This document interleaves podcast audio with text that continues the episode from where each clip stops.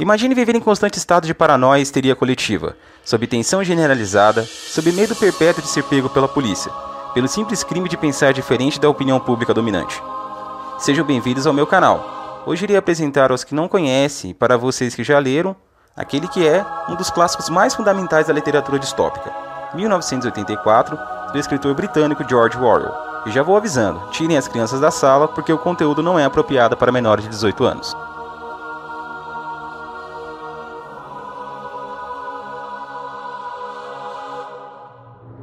A tirania, ou uso abusivo do poder, ou regime totalitário, sempre teve como prioridade o controle de todas as atividades humanas por meio do aparelhamento estatal. O uso da ideologia nos regimes totalitários serviu e serve como meio de inculcar nas pessoas os valores e comportamentos defendidos pelo governo. Dentro desse contexto, que surge a obra 1984 do escritor inglês George Orwell. Escrito três anos após o término devastador da Segunda Guerra Mundial, a obra retrata uma sociedade destruída pela Grande Guerra, onde a maioria da população, os proletas, vivem de modo desumano, com comida ruim e sob um regime político e policial. O governo na obra de Orwell se divide em três ministérios que influenciam as relações sociais dos indivíduos dessa sociedade: o Ministério do Amor, o Ministério da Verdade e o Ministério da Paz. Essas instituições representam a extensão da opressão exercida pelo regime. Cabe ao Ministério da Paz a propagação ininterrupta da guerra, trazendo a sensação social de paranoia e histeria coletiva, pois a qualquer momento, onde quer que você esteja, o sujeito pode ser atingido pelos estilhaços de uma bomba. O Ministério da Verdade reescreve a história, de maneira que os indivíduos dessa, dessa sociedade jamais tenham acesso a materiais subversivos que os induzam a contrariar a lógica do partido, fiscalizando qualquer material, sejam eles jornais ou livros, controlando e sempre manipulando a opinião pública. Nas palavras de Orwell, e eu cito: quem controla o passado dirige o futuro. Quem dirige o futuro, dirige o passado. Nessa altura, viver nesse ambiente é totalmente perigoso. A espionagem é de total responsabilidade do Ministério do Amor, que utiliza torturas físicas e psicológicas como ferramenta coercitiva. Aqui, George Orwell demonstra sua genialidade.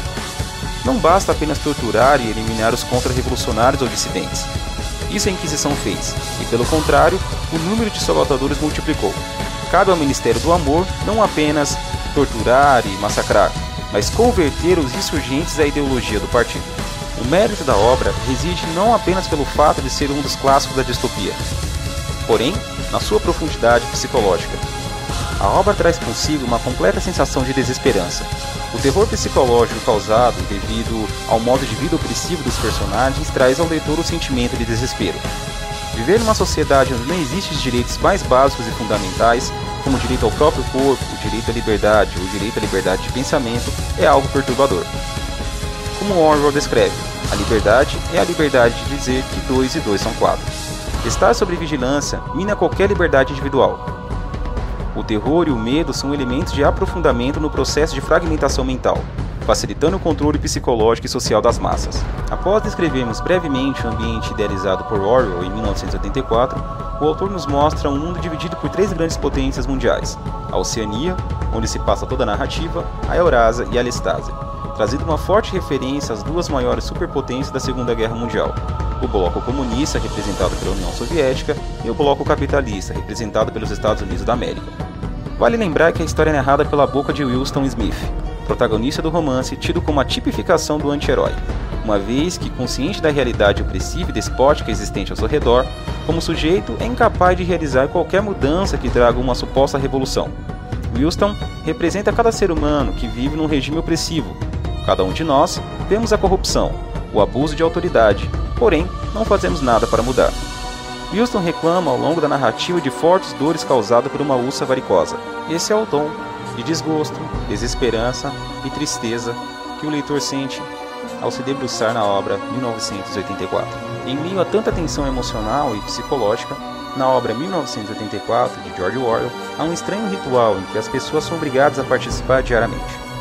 Ele é chamado de Dois Minutos de Ódio e consiste na exibição em uma teletela da imagem e da fala de Emmanuel Goldstein, que no livro é o líder exilado da oposição do governo Big Brother, juntamente com outros opositores do partido.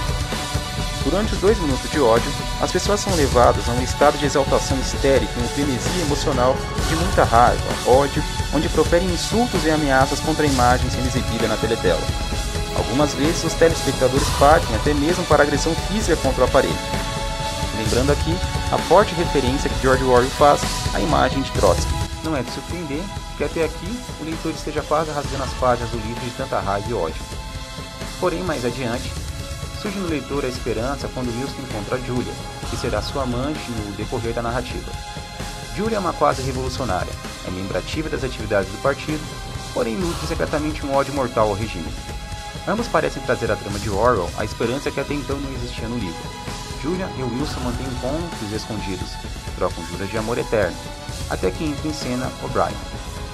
Amigo de Winston, que mais adiante se revela como agente do governo disfarçado, até aqui toda e qualquer esperança é jogada na lata do lixo da história da literatura. Se você procura uma leitura feliz, certamente encontrará apenas ódio e lágrimas em 1984. Entre todos os personagens que vimos até o exato momento, a figura mais aterradora de toda a obra é certamente a figura do Grande Irmão, que prevaleceu no mundo literário e invadiu as sociedades modernas. O Grande Irmão, ou simplesmente o Big Brother, não é uma pessoa, é a personificação do terror do partido, manifestação do grande irmão é vista nessa sociedade pela propaganda. Em qualquer lugar que se vá, sem sombras de dúvidas, a figura mais aterradora de toda a narrativa é a figura do grande irmão, que prevaleceu ou transcendeu o mundo literário e invadiu as sociedades modernas. O grande irmão, ou simplesmente o Big Brother, não é uma pessoa, é a personificação do terror do partido. Manifestação do grande irmão é vista nessa sociedade pela propaganda. Em qualquer lugar que se vá, a Oceania, Existem cartazes enormes que te olham para onde quer que você vá. É evidente aqui a crítica de George Orwell faz ao uso maciço da propaganda, usada na antiga União Soviética por Stalin. É nesse cenário de guerra psicológica, as grandes cadeias midiáticas fazem o papel dos porta-aviões nas guerras convencionais, e as notícias, imagens e símbolos, devidamente manipulados, são os seus mísseis de última geração, sendo constantemente disparados sobre os cérebros da população, tendo sempre o terror e o medo como ferramenta de controle social. A obra de George Orwell é um terrível alerta ao extremo do fanatismo político e ideológico. Em outras palavras, Orwell está vendo a ascensão dos regimes totalitários e descrevendo o potencial de destruição que as falsas ideologias têm sobre as mentes humanas.